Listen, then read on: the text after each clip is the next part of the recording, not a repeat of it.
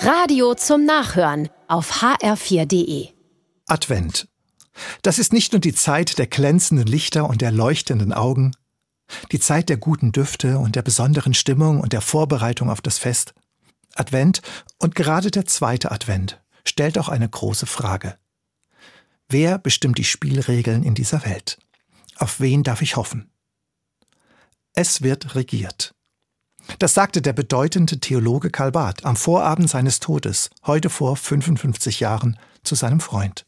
Und er fuhr fort, Ja, die Welt ist dunkel, nur ja die Ohren nicht hängen lassen. Nie, denn es wird regiert.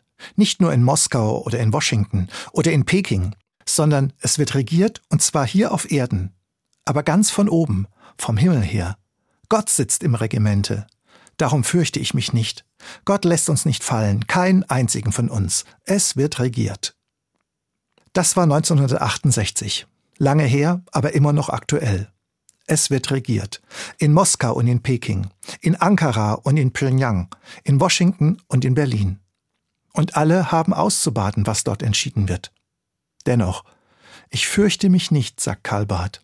Es gibt noch etwas Größeres, jemanden Größeres. Auch von ganz oben her wird regiert, vom Himmel her.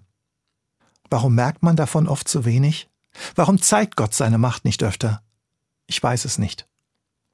Es hat wohl damit zu tun, dass Gott manchmal die Menschen sich selbst überlässt, sie laufen lässt, Freiheit lässt. Mir bleibt da oft nicht viel mehr als zu vertrauen und zu hoffen, dass Gott niemanden fallen lässt. Und beten. Etwas so wie Jesus im Vater unser. Dein Reich komme. Ja, es komme bitte sichtbar. Dein Wille geschehe. Ja, er geschehe bitte erkennbar. Nicht Geld regiert die Welt. Und letztlich auch keiner von denen, die sich für mächtig halten. Gott sitzt im Regimente.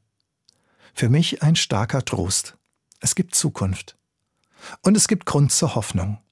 Dafür steht der zweite Advent.